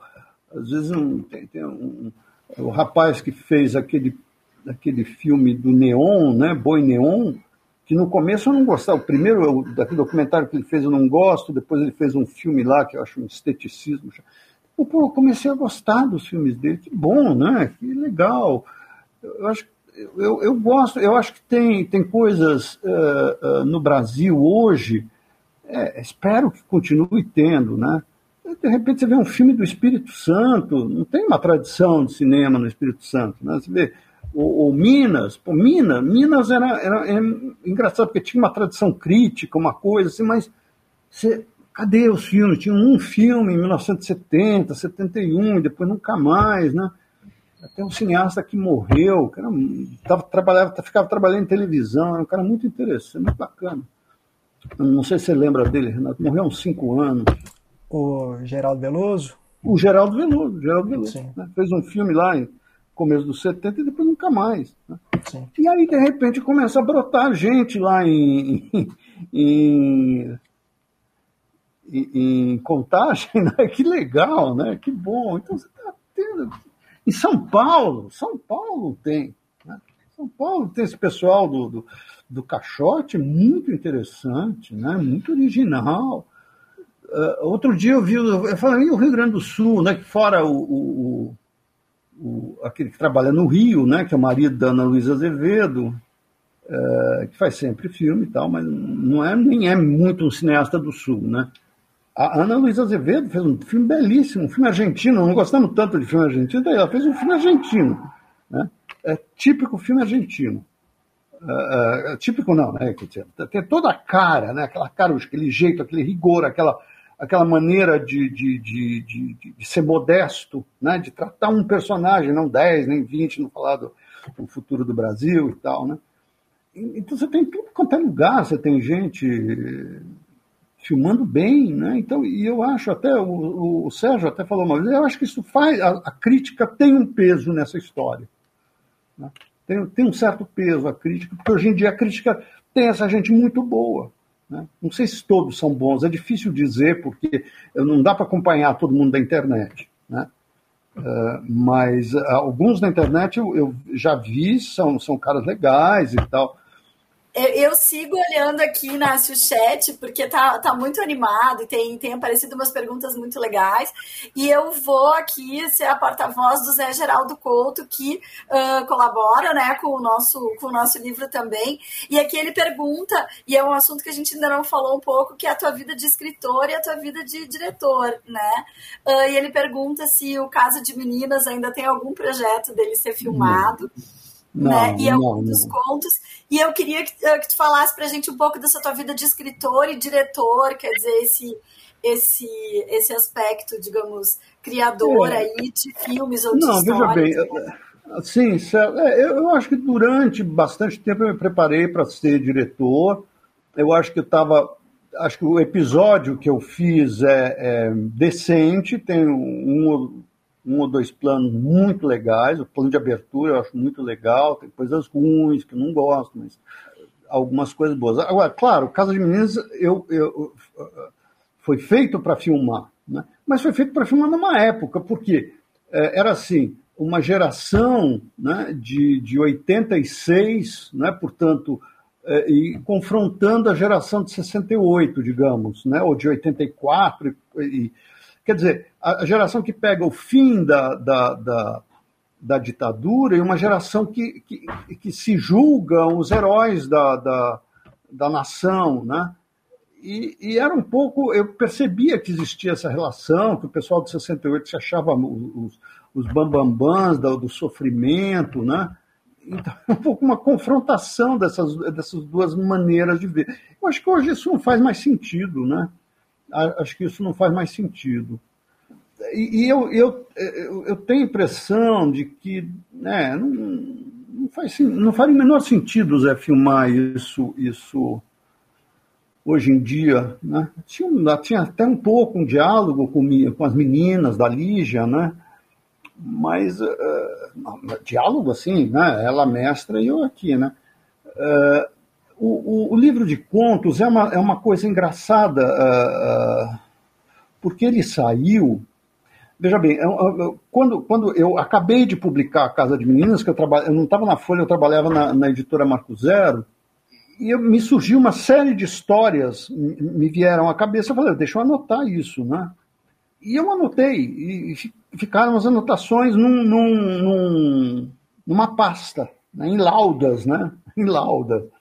E, e, um dia eu abri isso daqui, muitos anos depois, eu abri isso daqui e vi, poxa, aqui tem algumas ideias. Tinha um conto que estava praticamente feito, só faltava dar um fecho a ele, que era aquele que se chama o Carrasco Alemão, que eu acho uh, a melhor coisa, acho que é um, um uma, tem uma percepção de tudo que estava acontecendo, que aconteceu, no, que acontece no mundo contemporâneo, né? E, daí, eu, esse daí estava quase pronto. E aí, por coincidência, me liga uma ex-colega do. Uh, se chama Leonora Amarante, ela. Uh, que trabalhava numa revista chamada Nossa América, Toda América, não tenho mais certeza, que é uma revista aqui do, do, do Memorial da América Latina, né? E vezes eu queria um artigo sobre cinema. Eu falei, um, não, não quero mais, eu escrevo sobre cinema todo santo dia, pô, não, não quero escrever. Uh, mas eu encontrei com ela, é, mas olha, eu tenho aqui um conto. Se você quiser publicar, ah, dá para publicar, porque nós temos aqui umas separatas. Eu falei, tá legal. E ela gostou, do, eu, eu mando para você então, e, e Aí eu terminei, dei um fim no, no, no conto e mandei para ela. E ela falou: aquele, ela achei legal o conto e tal, vamos publicar. E, e, eu fiquei feliz com essa publicação, é uma, assim, uma coisinha, né? É, e, aí eu comecei a trabalhar nos outros e comecei a trabalhar um pouquinho, e começaram a vir umas outras ideias, uma coisa lá dos anos 1988, mais ou menos, né? Aí eu comecei lá por 2008 e Bah, quando eu vi, tinha. Olha, dá para. É um livro, isso é, tá, dá para. Né? Vamos lá. Tem, temos aí alguma coisa para escrever, para publicar. E, e agora tem esse, esse, esse romance de ficção não científica que se passa no século XXV, né? Uh, que eu comecei a escrever antes da pandemia ainda, quando entrou essa maluquice do Brasil. Eu falei, não, eu não estou entendendo nada. Né? Então eu só posso jogar as coisas do século XXV para ver mais ou menos o que, que é isso daí. E eu estou chegando ao fim agora, depois de muito errar, de muita coisa. Vamos ver, né? Vamos ver se sai alguma coisa. Inácio, eu vou fazer o velho truque de fazer é, duas perguntas em uma, tudo bem? Mas Bom, roda viva, né? No final. É, responde como você quiser e se quiser, né? É, a primeira é, uh, em 2010, o, a Contracampo, eu, eu já não estava mais lá, porque eu estava para lançar Interlúdio, mas fizeram um questionário com vários críticos e você foi um deles. E tem uma pergunta, deixa eu ler aqui exatamente, uh, uh, para não falar besteira. considera que no seu trabalho crítico há uma diferença de abordagem para os filmes brasileiros? Uh, e você respondeu, uh, espero que não. Que, aliás, eu também respondi a mesma coisa, só que depois eu acrescentei uma coisinha a mais e você ficou só no espero que não. Então, hum. eu gostaria que, uh, se quiser, se tiver interesse de estender um pouquinho mais essa resposta, seria legal. E outra coisa é saber se você já teve nessa, nessa labuta de escrever sobre filmes brasileiros, sobre Uh, cineasta que está lá, demora três, quatro anos para lançar e depois fica puto com alguma crítica negativa que porventura apareça. Se você teve já algum, alguém que. Eu sei que já, mas se você quer falar, enfim, se você, uh, como é que você se sente nessa situação de estar tá nessa saia justa com algum cineasta, com alguma produtora, algum produtor, uh, assessora de imprensa, enfim, todo esse pessoal que está aí batalhando para que o filme tenha uma boa crítica e às vezes não é bem aquela a crítica que ele espera ou ela espera que tenha. Né? Então, seria mais ou menos isso. Ô, Inácio, antes de você perguntar, antes de você responder, eu vou jogar uma do Luiz que tem um pouquinho a ver com isso também, ó. É, ele quer saber se algum cineasta já te agradeceu por ter chamado a atenção negativamente sobre uma obra. Então, se você quiser juntar as perguntas aí. Não, não. Não, nunca ninguém me agradeceu. Não que eu saiba, né? Não que eu saiba. Olha. Ok. Eu, eu, eu vou dizer uma coisa. Uh, eu, eu até retificaria um pouco hoje, viu, Sérgio, uh, o que eu falei na época de não, não fazer diferenciação. Acho que hoje eu faço um pouco. Não pelo cineasta, mas pelo cinema, pelo. Uh, acho que eu me tornei mais Paulo Emiliano do que eu era, entendeu? Quer dizer, uh, uh, eu tenho um pouco essa ideia de que um filme brasileiro tem mais interesse do que qualquer filme estrangeiro. É verdade, não é qualquer filme estrangeiro. Esse cinema supõe uma troca, o Paulo Emílio sabia disso e tal. Mas nós temos, por, pelas coisas que acontecem conosco, um interesse maior, Pomba. Se a gente não tiver também, é melhor se pendurar na primeira árvore e pronto, né? Então, essa diferença tem, sim. Eu acho que, eh, eu não vou dizer que é, é necessariamente falar com simpatia ou gostar do que eu não gostei, não é isso. Né? Mas ter um, um, um olhar, o olhar é um pouco particular para o, o que é brasileiro, né? para o que é. É muito mais. É, né? Isso que o Paulo Emílio falava é verdade. O que você entende de um filme do Apichatpong, por exemplo? Né? é, é, é você entende alguma coisa, né? Estava vendo outro dia um, tem uma mulher que dorme, dentro dela nasce uma chama. Bom, é bonito então, mas o que, que, é isso? Eu não sei, entendeu? Não sei. Agora, o que faz o, o, o, o sei lá, o cineasta aqui em São Paulo, em Pernambuco, no, no, no, em Goiás, eu sei, né? Então tem essa diferença. Uh, essa segunda questão, bom, do Jaquim a resposta é óbvia, é não, né? Uh, talvez com uma, com uma exceção que eu lamento muito, que é o, o Cacá Diegues, que um dia eu escrevi uma notinha dessas notinhas. Eu não, via, eu não via os herdeiros há 30 anos. Eu escrevi uma dessas notinhas de três linhas lá. Puta, o Cacá Diegues, como ele me escreve três páginas explicando o filme, falando disso, daquilo, e eu respondo. Aí ele responde com mais seis. Aí eu falei, não, não tenho tempo, pô, sinto, né? É, mas é, é ele é, e ele é uma pessoa de uma. É, é, eu acho o cinema dele, eu, que aliás dá para entender muito do cinema dele, eu acho, à luz do, do, dessa pequena frase que eu li no livro do Samuel Weiner, né, quer dizer que, o Brasil não se contenta em ser feliz, né, e o cinema é o cinema da felicidade. Né? E, e, e, nós, críticos, né, temos uma, alguma resistência a isso. Né? O cara, pô, Bye Bye Brasil, aquela alegria, filme, aquela Tieta, uma escola de samba desfilando por aquelas coisas. Né? Tem certa resistência a isso. Melhor, faz filmes melhores e piores, claro, como todo mundo, mas uh, aí eu não, não, conversei mais, não conversei mais com ele, mas eu acho que ele é uma pessoa interessante, né? Uh, e talvez eu tenha sido injusto mesmo com os herdeiros, sei lá, não sei, não sei mais, porque eu, faz, eu não vi mais o filme, não, não, tem, não tem no. Se alguém souber que tem no YouTube, eu vejo. Uh, eu, eu, tive acontecimento desagradável com dois cineastas só. Né? E é melhor nem, uh, nem referir, porque são pessoas que estão aí. Ou, uh, mas, é, é, quer dizer, é, muito, é uma coisa muito desagradável de. de, de é, enfim, você tem a sua função. Você, é, a única coisa que você tem a, a seu dispor é a sua honestidade. Né? Se você uh, uh, tem reservas em relação ao filme, você não tem outra coisa a fazer senão falar que você tem reservas. Né? Não tem muito jeito. E, e é claro, a, pessoa que é cineasta não gosta disso às vezes, né? Uh, não, não, não entende. Né? Eu, eu acho que quanto melhor é o cineasta, na verdade, para ser muito franco, quanto melhor é, ele menos se incomoda com o que você diz. Sabe? Ele sabe o que ele fez.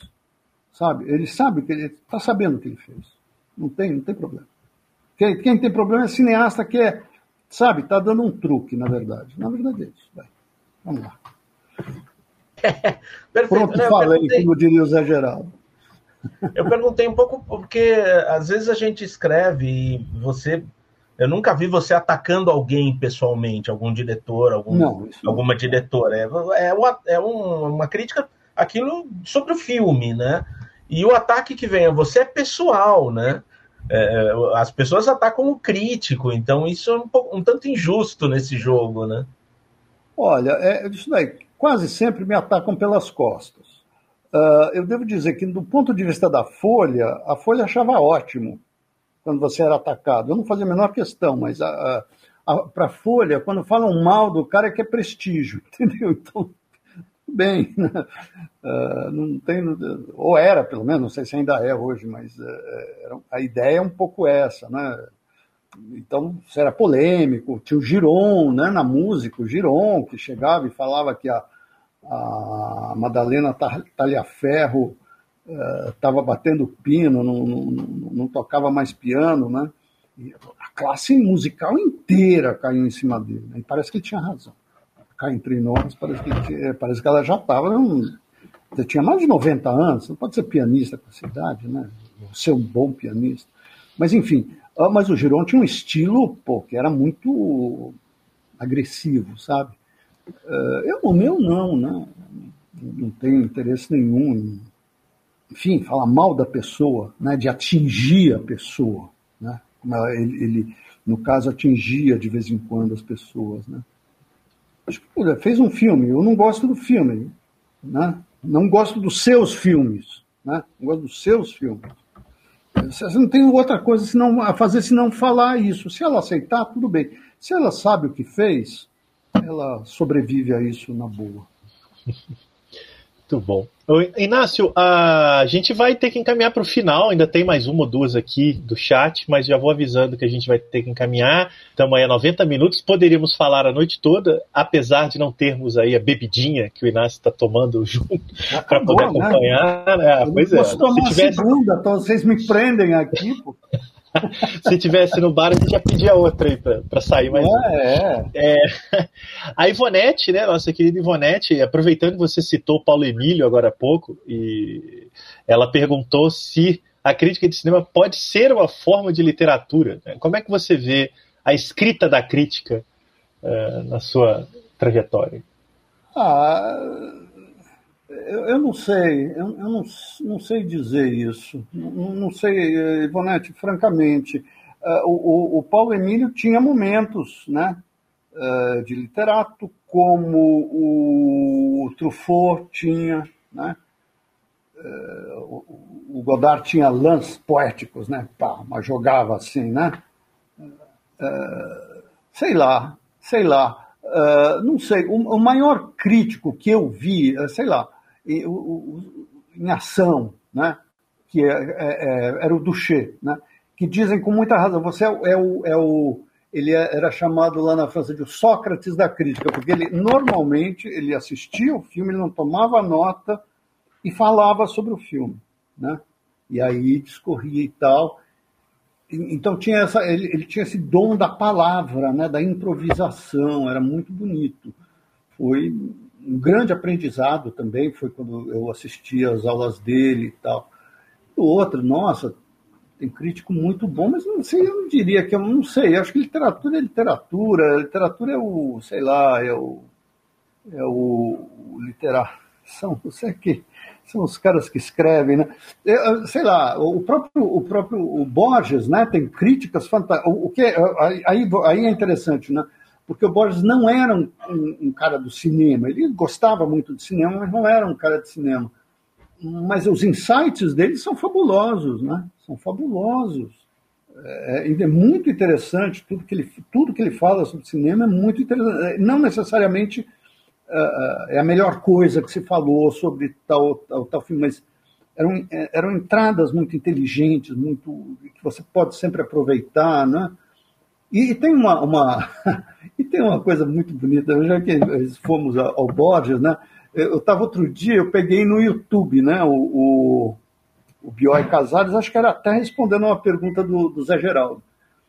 É, ele veio, acho que está em 97, isso, e perguntou uh, onde você. Uh, como era a sua, sua relação com o cinema? Ele, ele, eu adorava, eu adoro o cinema. Eu queria morrer num cinema. Eu queria morrer vendo um filme. Que mais você pode né, falar do cinema depois disso? Né? que mais você pode falar do cinema depois disso? É, só que ele dava, ainda precisava, né? Mas não filme de cinemateca, ele dizia, não filme de cinema, isso é um filme, né? Os velhos filmes. Eu acho fantástico. É, eu não sei, olha, Ivana, francamente, eu não sei se é uma forma de literatura. É, é uma, uma crítica de arte, né? Eu, por exemplo, Paulo Emílio, o escritor, né? Uh, ele é era muito bom escritor. Uh, né, você sente isso no, nos livros dele, né, nas Três Mulheres de Três, de três PPPs, né? E é pena que ele, ele morreu muito cedo, né? É um crime a morte dele ser tão prematura, né? Ele estava ia escrever, produzir mais coisas, né? Ele, eu, eu, me lembro de um diálogo dele que a Lígia, eu acho, me contou em algum momento, enfim, é, que, que, quando ele escreveu né, o, o Três Mulheres, ele, ele falou, mas você nunca me falou que era tão gostoso escrever. Né? É, e foi, né? Acho que é, e é um livro que você tem o prazer da escrita ali, né? Muito grande. Maravilha. Ué, gente, é isso. Eu vou pedir para ter um fechamento mais bonitinho, que todo mundo aqui faça breves considerações finais aí, depois a gente dá a palavra final para o Inácio e encerra. Desde já eu vou agradecer em nome da Bracine, em nome de todo mundo que está aqui acompanhando ao vivo. Essa live vai ficar gravada aqui no canal. Então, quem estiver vendo ou revendo, muito obrigado. É, peço que divulguem o canal da Bracine, a gente vai tentar fazer mais atividades aqui no canal é, com críticos, com pesquisadores, com bate-papos, né, como esse. Então a gente espera que mais gente apareça, então divulguem aí. O site está rodando aí de baixo, né? Também pode acompanhar as atividades e as redes sociais da Bracine. Mas é isso aí, a gente pode fazer no, no mesmo esquema de rodada aí, Amanda, Renato, Lauro e Sérgio, e depois a gente fecha com o Inácio. Obrigado. É, então é isso, maravilha. É só agradecer também essa noite, né, esse bate-papo incrível, né, os, ouvir Inácio Araújo e, e, toda essa discussão e pensamento sobre a crítica, sobre, sobre diversas coisas, sobre cinema em si, né, acho que tem essa questão também da paixão. Acho que Inácio, uma, uma coisa boa Inácio, que ele é essa paixão pelo cinema, mais do que qualquer outra coisa que, que encanta, né, dentro do, do trabalho dele, da trajetória. É, e também lembrar, né, já que você falou da, do canal da Bracine, lembrar da, da, do que originou essa ideia, que é o podcast da Bracine, que eu e Renato encabeçamos. No site da Bracine você encontra todas as, as edições né, que a gente já teve. E a gente é, vamos ver agora como a gente vai editar essas quase duas horas para virar um podcast. Mas, e ver como é que vai ser a partir Deixa de só as perguntas. Né? a minha parte, né? é tão boa assim. Enfim, mas vamos ver isso direitinho. Mas os outros estão lá para quem quiser conferir também. E mais uma vez agradeço a todos e todas que estiveram aqui, que vão continuar vendo, e, e todos os colegas que, que puderam fazer parte dessa, dessa live. É isso também, né? É, que a Amanda disse, né? Agradecer mesmo a oportunidade de termos passado aqui essa noite é, conversando com o Inácio, né? Agradecer a ele pela generosidade de responder as nossas perguntas, contar histórias, né? Falar um pouco aí do seu método de trabalho, né? Da sua carreira é, e instigar aqui a, a, a Laura e o Sérgio vão poder falar disso, né? As pessoas a procurarem o livro assim que ele for lançado, né? Já tô aqui foi só um aquecimento, né? E já tô louco para poder ler e conferir essa entrevista que, que o Sérgio fez, ler tudo. Eu também, né? Eu tô curioso. e é isso, agradecer mesmo aí, é um prazer enorme estar na companhia de vocês aqui hoje.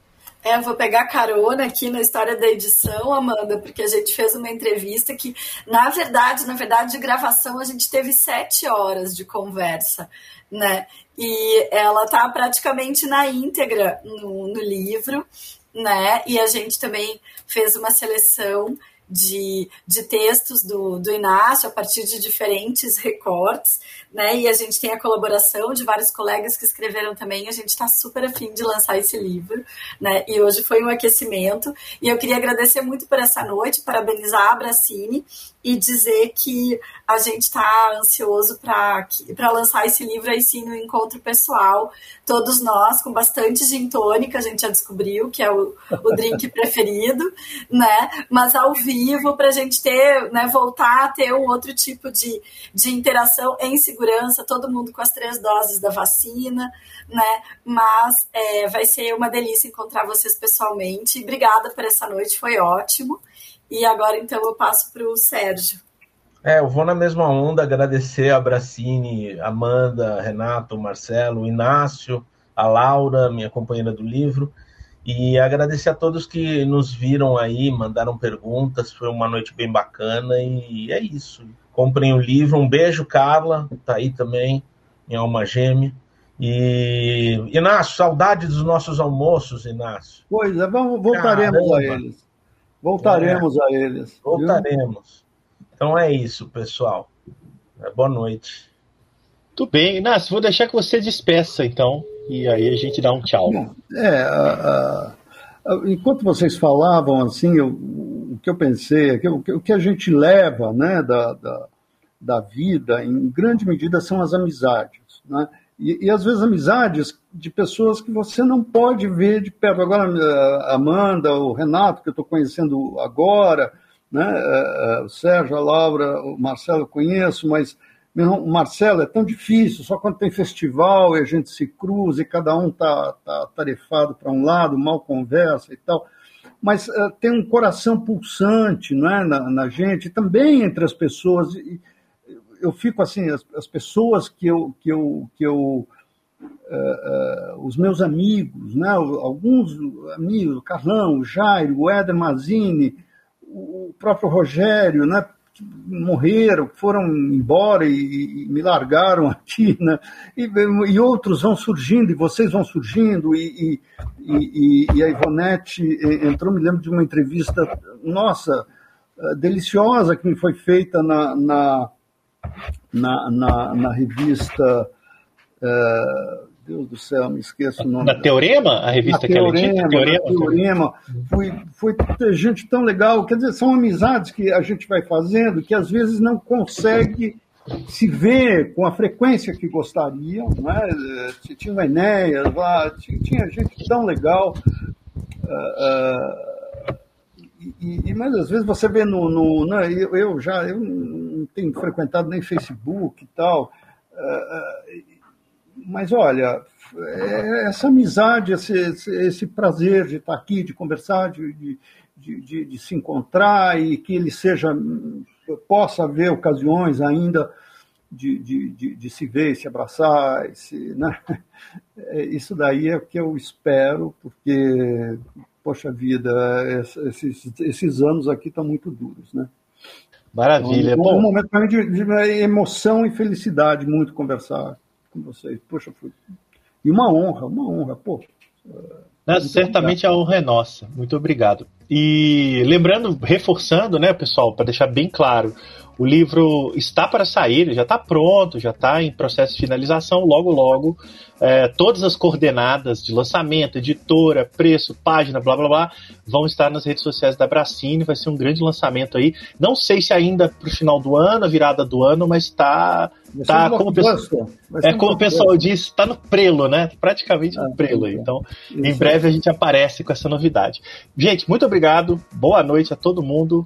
Fiquem bem, cuidem-se e bons filmes, né? Boa noite, gente. Tudo de bom, gente.